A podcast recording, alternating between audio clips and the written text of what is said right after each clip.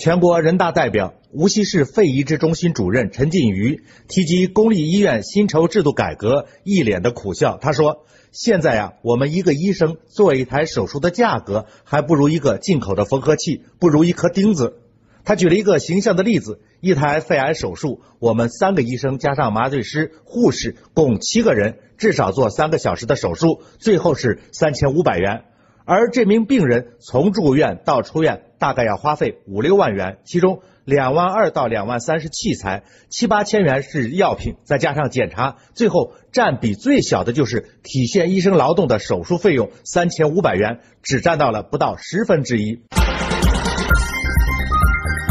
山峰说：“你那是颗金钉子吧？”陈主任举的例子应该是真实的，但是陈主任的描述。实在让人觉得要被往沟里带了。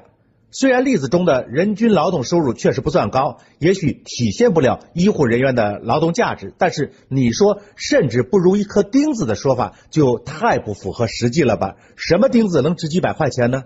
你如果是特指那种专业的钉子，那明显是在偷换概念了。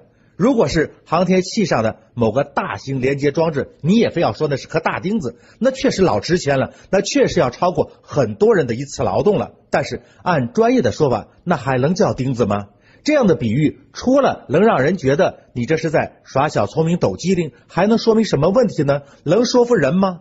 摆事实、讲道理，才能让人心服口服、相互理解，才能最终达成一个对各方利益均有保证的公平结果。如果只是坚持自身的立场，甚至不惜放大事实的本身，有话也不好好说，结果呢，只能是加剧了彼此的不信任，加大了各自维持利益的成本。对于解决问题没有一点用处，对于争取利益没有一点帮助。